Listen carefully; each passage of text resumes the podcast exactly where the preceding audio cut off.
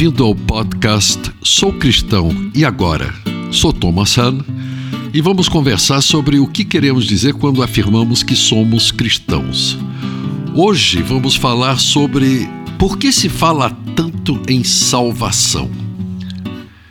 Quem precisa de salvação é alguém que sente que está a perigo. Pode parecer óbvio, mas a maior parte das pessoas não sente.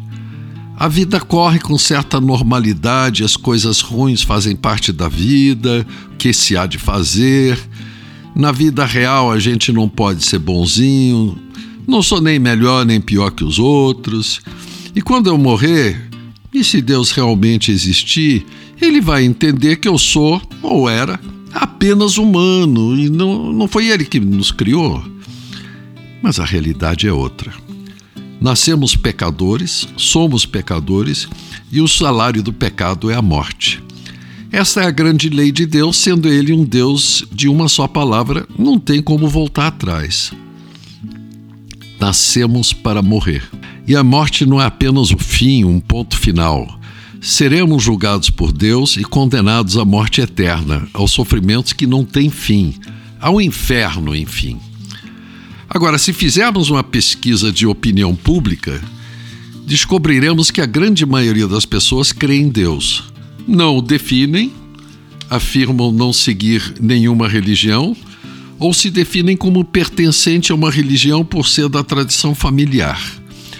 No entanto, este é um Deus com quem não tem nenhuma relação pessoal, é uma abstração que não exerce nenhuma influência no seu dia a dia não lhes traz nem alegria, nem conforto, nem paz e muito menos uma razão para viver.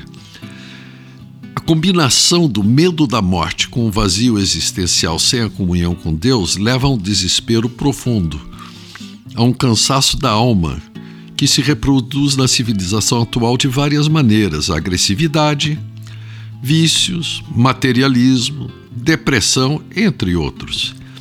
E na hora que tomamos consciência do abismo em que nós estamos, da falta de esperança que temos, explode um grito de angústia em nosso peito. Não tem saída para essa situação? Não tem salvação para o ser humano? E Deus responde: Tem. E nós perguntamos o que temos que fazer para restabelecer o contato entre Deus e nós, que somos pecadores.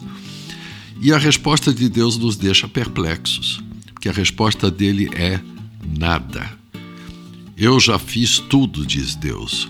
Quando meu filho Jesus morreu lá naquela cruz e ressuscitou três dias depois, acabou-se o peso do pecado na tua vida. A tua pena de morte, que é consequência do pecado, foi cumprida por meu filho. Ele tomou o teu lugar na execução da sentença. Você, você está salvo da morte e do julgamento.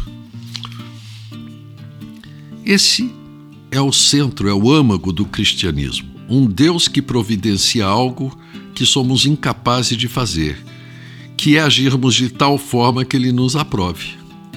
E é isto que chamamos de salvação. É em cima desse fundamento que construímos uma nova vida. Vida nova, esta que também vem de Deus.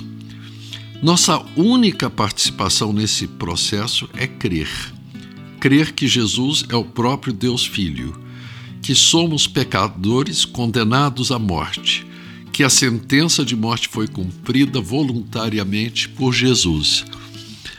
E aí, e aí, gente, é dar um grito de alegria e festejar nossa nova vida eterna, salvos para sempre. Hoje nós falamos sobre por que se fala tanto em salvação. E aí, gostou do nosso podcast? Se quiser ouvir mais, acesse www.ibgranjaviana.com.br. Um abraço.